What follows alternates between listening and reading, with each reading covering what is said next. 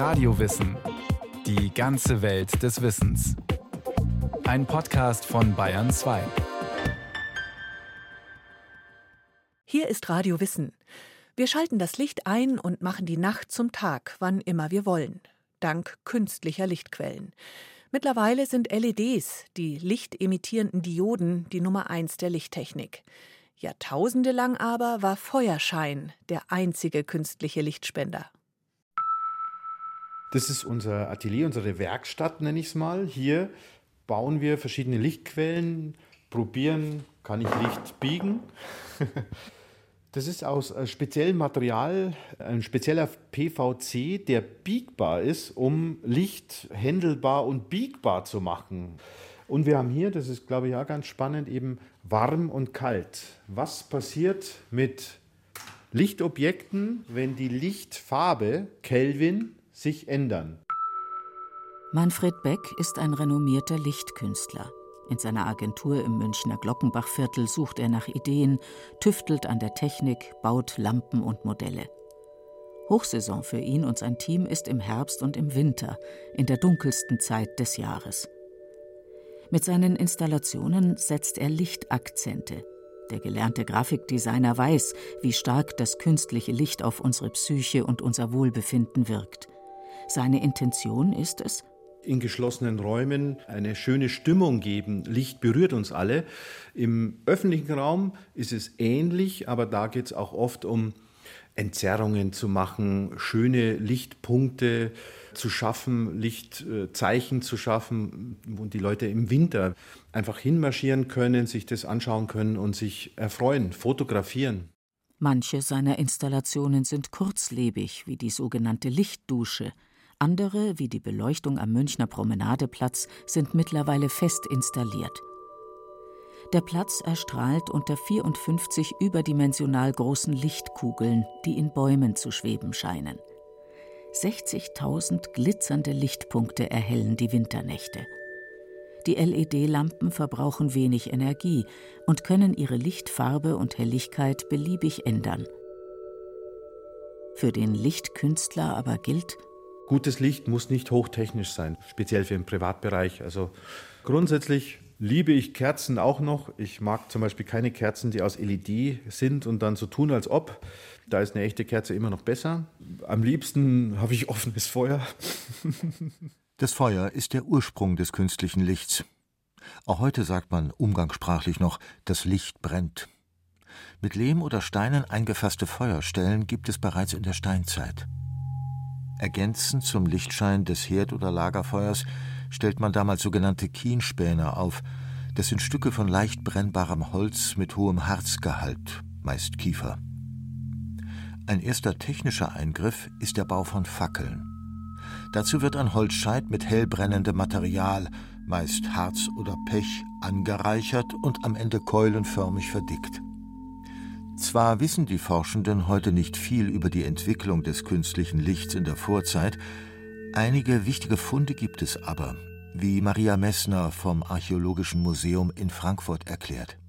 Im Südwesten Frankreichs, und zwar in der Dordogne, hat man in Höhlen zahlreiche Schalenlampen oder schalenförmige Lampen aus Kalkstein gefunden. Und in den Vertiefungen konnte man durch äh, naturwissenschaftliche Untersuchungen tierische Fette und Reste von schwimmenden Dochten tatsächlich auch feststellen. Also Moose, Flechten oder ähnlichen Pflanzen, die als Docht dienten. Diese ersten tragbaren Lampen, die stammen auch aus der Zeit dieser bekannten Höhlenmalereien, zum Beispiel Lascaux, also aus der jüngeren Altsteinzeit.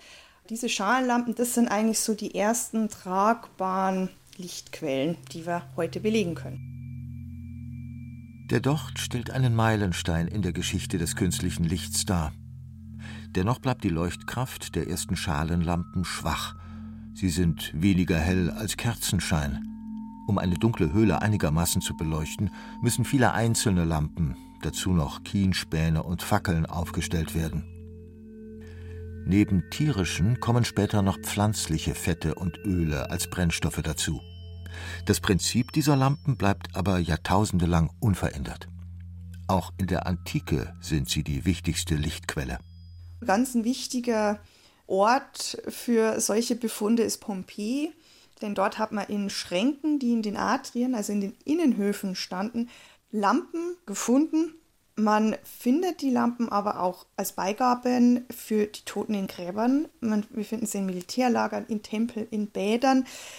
Also diese Schalenlampe ist unglaublich breit genutzt worden und hatte auch jede Menge verschiedene Erscheinungsformen von Luxusartikel bis ganz einfache zweckmäßige Öllampe. Öllampen sind kulturgeschichtlich älter als Kerzen, vor allem Bienenwachskerzen sind teuer und bleiben daher lange dem Adel und dem Großbürgertum vorbehalten. Mit Kerzen, Öllampen, Fackeln und Kienspänen soll Licht in dunkle Innenräume kommen, aber auch die Idee, in den Nächten eine Art Straßenbeleuchtung aufzustellen, gibt es schon in der Antike, etwa 300 nach Christus. In Antiochia am Orontes, das ist heute Antakya in der Türkei, hatte schon Straßenbeleuchtung. Jedenfalls berichten das sehr viele antike Autoren. Einer davon ist Ammianus Marcellinus, der schreibt, dass Antiochia eine Stadt sei, wo, und jetzt zitiere ich, die Helligkeit der Lichter in der Nacht gewöhnlich dem Glanz des Tages gleicht. Womit aber diese Straßen von Antiochia beleuchtet waren, berichtet er nicht. Es könnten Fackeln gewesen sein, es könnten Öllampen gewesen sein, aber auch schon eine Form von einer Laterne. Die gab es tatsächlich bei den Römern auch schon, um, wie heute ja auch, eine Flamme davor zu schützen, dass sie durch Wind ausgeht. Gewiss ist, dass die Menschen Jahrtausende lang nur schwache Funzeln zur Verfügung haben. Es bleibt ihnen nichts anderes übrig, als ihren Lebensrhythmus dem natürlichen Wechsel von Tag und Nacht anzupassen. Erst Ende des 18. Jahrhunderts kommt Schwung in die Beleuchtungstechnik. Zum einen baut der Schweizer Aimé Argan den nach ihm benannten Rundbrenner. Durch den speziellen Runddocht wird das Öl vollständig verbrannt. Und die Flamme, die jetzt mehr Sauerstoff bekommt, leuchtet heller und rußt weniger als bei bisherigen Öllampen. Zudem brennt sie dauerhafter, da sie durch einen Glaszylinder geschützt ist. So verzehnfacht sich die von der Argonlampe abgegebene Lichtmenge. Als Brennstoff dient zunächst aus Rapsamen gewonnenes Rüböl, später Petroleum. Zum anderen erfindet der Apotheker Jan-Peter Minkelas eine neue Energie zur Lichterzeugung. Er entdeckt, dass man aus Steinkohle ein brennbares leuchtendes Gas erzeugen kann. Um die Lampen mit dem neuen flüssigen Brennstoff, dem sogenannten Leuchtgas, zu versorgen, entsteht in vielen Städten eine Industrie aus Gasanstalten und Gasometern. Der Gasbrenner löst Öllampen und Kerzen ab. Die Flamme ist nun nicht mehr an einen Docht als Brennstelle gebunden, sondern kann in jeder beliebigen Größe, in jede Richtung, sogar von oben nach unten brennen. Das Licht bekommt eine völlig neue Qualität. Die Gasflamme brennt heller als alle anderen zuvor bekannten Lichtquellen. Mit Gaslicht entstehen die ersten fest installierten öffentlichen Straßenbeleuchtungen. In Europa ist es die Londoner Straße Pall Mall, die im Jahr 1807 mit den ersten Gaslaternen beleuchtet wird. 18 Jahre später kann Hannover als erste Stadt in Deutschland eine Gasanstalt mit Straßenbeleuchtung vorweisen. Um die Flammen anzuzünden und wieder auszulöschen, sind in diesen Städten bei Dämmerung sogenannte Laternenanzünder unterwegs. Das Gaslicht kommt auch in öffentlichen Gebäuden zum Einsatz, beispielsweise im Theater als sogenannte Effektbeleuchtung, wie Dr. Frank Dittmann, Kurator am Deutschen Museum in München, erklärt. Der Nachteil von der Sache ist natürlich, dass das Gaslicht sehr viel Wärme erzeugt. Das heißt, die Leute auf der Bühne hatten dann schon damit zu kämpfen, dass ihnen der Schweiß runterlief. Das Gaslicht hat auch CO2 erzeugt. Ja, und es gab auch Theaterbrände, weil das ja offene Flammen waren. Und wenn diese Flammen natürlich an die Bühnendekoration rankamen, brannte das. Und da gab es auch einige verheerende Theaterbrände mit vielen Toten. Also, dass dann die Behörden gesagt haben, wenn ein solches Theater abgebrannt war oder auch schon vorher, naja, also wenn hier ein neues Licht eingeführt wird, machen wir das nicht wieder mit Gaslicht, weil das haben wir ja erlebt, welche Schwierigkeiten wir da haben, sondern nein, wir wollen die neueste Technologie haben, wir nehmen jetzt elektrischen Strom. Und dann wurde elektrisches Licht dort eingeführt. Die Elektrizität etabliert sich Mitte des 19. Jahrhunderts über zahlreiche Errungenschaften wie Dynamo oder Elektromotor in der Gesellschaft. Das Gaslicht bleibt aber eine starke Konkurrenz, denn der österreichische Chemiker Karl Auer von Welsbach erfindet den Glühstrumpf und damit das Gasglühlicht, auch als Auerlicht bekannt. Damit ist jetzt das Prinzip der selbstleuchtenden Flamme überholt. Das neue Gasglühlicht leuchtet deutlich heller und ist sparsamer im Gasverbrauch. Als Wegbereiter für das elektrische Licht gilt die sogenannte Bogenlampe, bei der zwischen zwei Kohleelektroden ein Lichtbogen entsteht. Das Licht ist gleißend hell und somit nur für die Beleuchtung im Außenbereich, beispielsweise von Plätzen oder in Bahnhofshallen, geeignet. Die Leute wünschten sich natürlich eine Technik, die sie auch zu Hause einschalten konnten. Und da war die Bogenlampe nicht geeignet. Und deswegen gab es eine große Diskussion und ein großes Suchen nach der sogenannten Teilung des Lichtes. Also man wollte das Licht, so die Vorstellung, dass ganz viel und ganz stark bei der Bogenlampe nun da ist, wollte man teilen und irgendwie in kleine Häppchen bringen. Und da gab es ganz viele verschiedene Versuche und die Glühlampe ist dann letztlich da rausgekommen. Am Ende ist es der Amerikaner Thomas Alva Edison, der als Vater der Glühbirne, wie die Glühlampe umgangssprachlich genannt wird, in die Technikgeschichte eingeht. Im Jahr 1879 meldet er seine Kohlefadenglühlampe zum Patent an.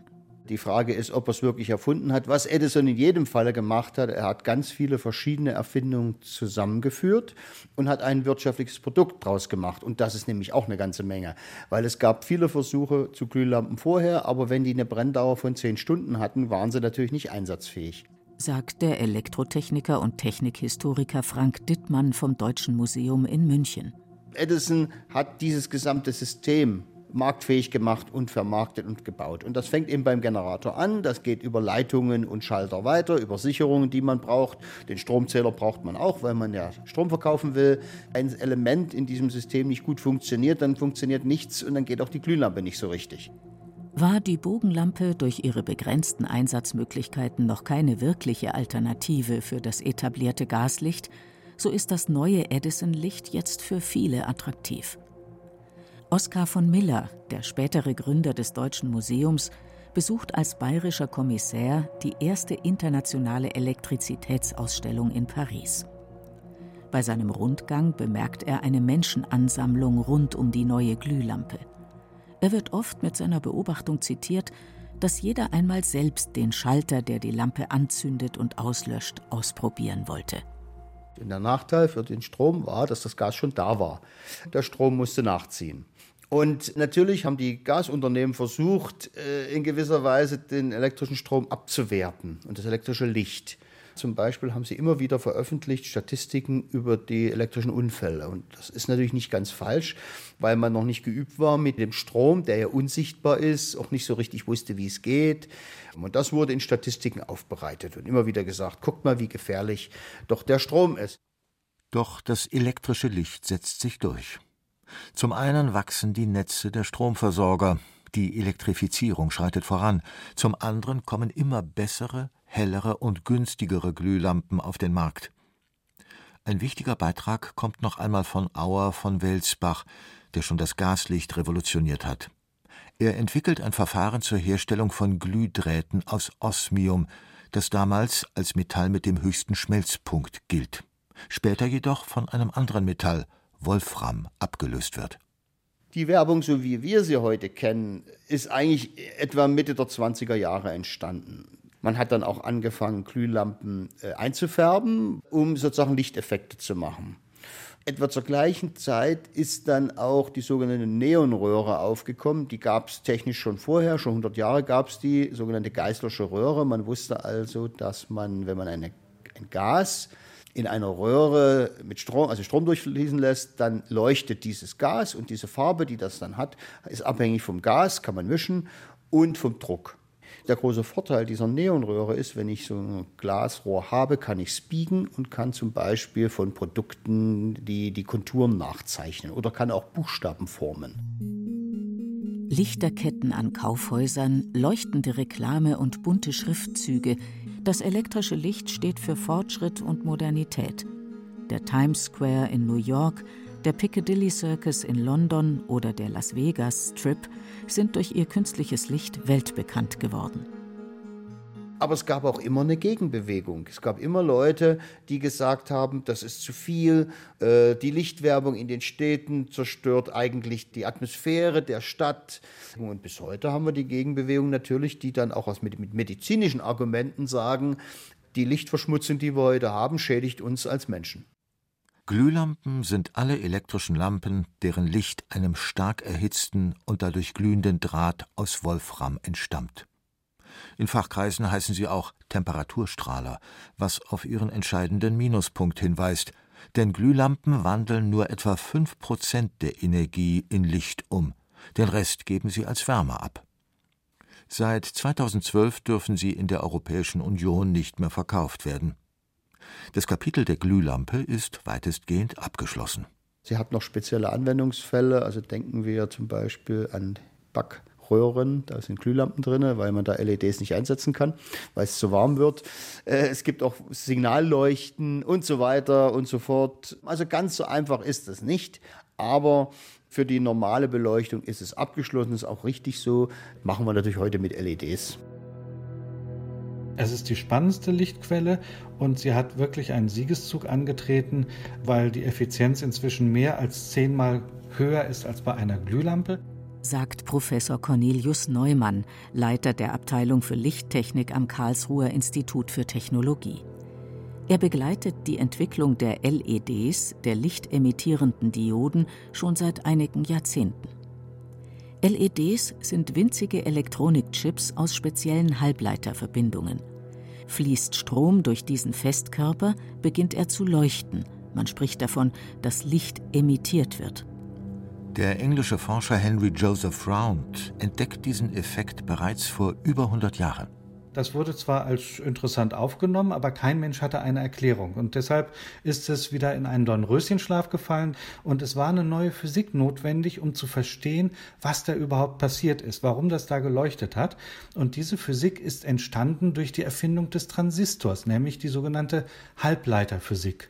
Und die hat es erlaubt, dann zu erklären, was überhaupt da passiert, was der Mr. Round beobachtet hat. Und dann hat es nochmal einige Jahre gedauert, nämlich bis in die 50er Jahre hinein, bis der Nick Holonjak dann die erste wirkliche LED im infraroten Bereich auch gebaut hat. Und danach setzte eine Entwicklung ein, die halt bis heute andauert. Die ersten LEDs können nur rotes Licht erzeugen. Trotzdem finden sich für das neue Licht Einsatzmöglichkeiten, und zwar immer dann, wenn es darauf ankommt, besonders sorgsam mit elektrischer Energie umzugehen. Und deshalb ging das wirklich mit den roten Indikatorlämpchen los. Dann kamen die grünen Lämpchen so in den 80er, 90er Jahren. Ich kann mich aus meiner Jugend an Fernseher und HiFi-Anlagen erinnern, die dann solche Aufnahmeanzeigen mit äh, kleinen LEDs hatten, Taschenrechner, die ersten Taschenrechner mit LED-Beleuchtung. Und äh, in der Zeit war die Lichtmenge, die die LED abgegeben hat, einfach noch nicht hoch genug, um sie als erwachsene Lichtquelle wahrzunehmen.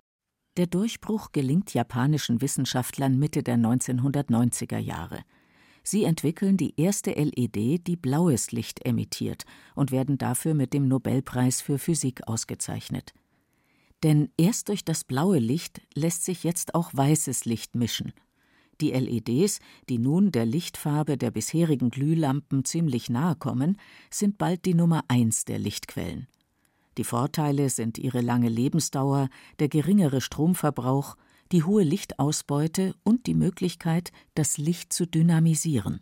Äh, Licht dynamisieren bedeutet, dass wir es einmal natürlich ganz klassisch heller und dunkler machen können, also das Dimmen. Wir können aber auch die Farbe wechseln. Wir können das Ganze elektronisch ansteuern und wir können natürlich zum Beispiel an den Tagesrhythmus oder an die Stimmung unsere Beleuchtung anpassen. Und äh, all das trägt dann dazu bei, dass wir eine dynamisierte Beleuchtung haben. Und das ist eine neue Qualität in der Beleuchtung, die wir vorher mit Leuchtstofflampen nicht hatten und mit Glühlampen nur ganz, ganz eingeschränkt hatten. Die neuen Lichtquellen auf Halbleiterbasis revolutionieren seit einigen Jahren die Beleuchtungstechnik, wie das zuletzt durch die Erfindung der Glühlampen und des elektrischen Lichts geschehen ist. Und die Entwicklung ist nicht am Ende. Die LED-Lichtquellen sind in den vergangenen Jahren pro Dekade jeweils um den Faktor 30 heller geworden. Die Einsatzmöglichkeiten sind zahlreich. Eine LED, die ihre Energie von einer Solarzelle bekommt, spendet auch unabhängig vom Stromnetz Licht. So kommt es, dass das billige, leicht verfügbare Licht die Nacht und die damit verbundene Dunkelheit immer weiter zurückdrängt.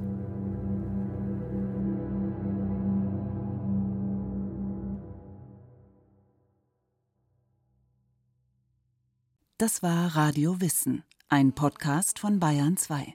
Autorin dieser Folge Katrin Kellermann. Regie führte Irene Schuck.